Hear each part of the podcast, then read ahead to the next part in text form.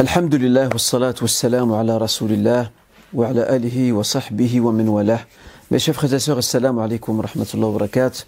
Je vous souhaite la bienvenue dans cette séance ou dans cette nouvelle séance de questions-réponses.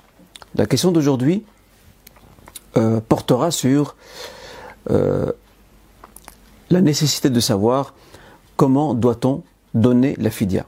Je rappelle que la fidia concerne des personnes euh, qui sont malades dans l'absolu, qui sont malades d'une maladie chronique ou des personnes âgées qui n'ont plus la force nécessaire pour pouvoir jeûner.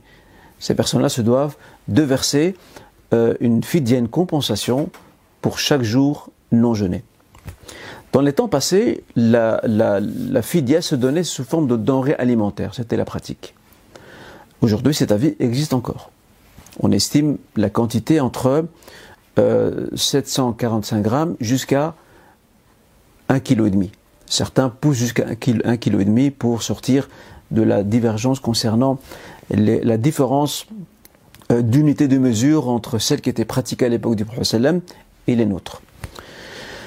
Mais la pratique courante aujourd'hui, pour nous, euh, musulmans d'Europe et d'Occident, c'est que la fidia est généralement donnée en espèces. Et ça, c'est l'avis de l'école euh, hanafite qui permet de donner en espèces. C'est aussi l'opinion de l'imam Ibn Taymiyyah. Si le fait de la donner en espèces est plus utile et plus profitable pour la personne que la lui donner en denrées alimentaires. En tous les cas, euh, chacun est libre à ce niveau-là d'opter pour l'une ou l'autre option ou l'un ou l'autre choix sans aucun problème. Ce qui m'intéresse dans cette question, c'est de savoir la modalité. À partir de quel moment puis-je donner cette fidia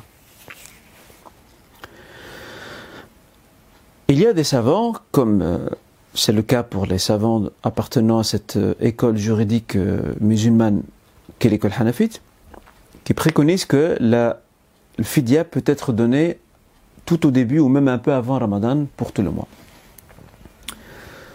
D'autres juristes, c'est le cas de, l'école chaférite, sont plutôt d'avis qu'on ne peut pas précéder un jour de jeûne par la fidia. Pourquoi? Parce qu'avant que le jour de jeûne n'entre, je ne suis pas concerné par ce jour de jeûne. Donc il faut que le jour de jeûne soit entamé pour lui substituer euh, une compensation. Parce que la compensation, elle équivaut à un jour non jeûné. Je dis bien non jeûné. En réalité, le plus prudent, Inch'Allah, c'est de la donner quand les jours de jeûne sont entamés. C'est mieux pour sortir de cette divergence existante, existante entre les savants et par précaution aussi. Meuble comme on dit en arabe. On peut la donner entièrement à la fin du mois. Nous pouvons aussi euh, l'échelonner sous forme de tranche pendant le mois de Ramadan. Et quand bien même elle dépasserait le mois de Ramadan, la fidia. Pourquoi?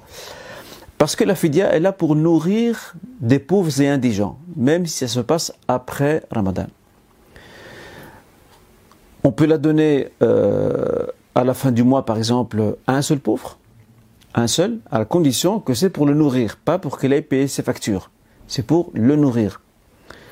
Euh, c'est ce que faisait d'ailleurs, euh, à titre d'exemple, Anas ibn Malik, le compagnon, avait pour habitude, lorsqu'il a, atteint un âge avancé, il, a, un repas pour 30 pauvres à la fin du mois de. Et il nourrissait 30 pauvres. Donc on peut faire ça, tout comme on peut donner euh, ces 30 jours de fidia, on peut la donner à une seule personne. Parce que le plus important, ce n'est pas ce n'est pas la personne, ce sont les jours que l'on compense. De cette manière, Inch'Allah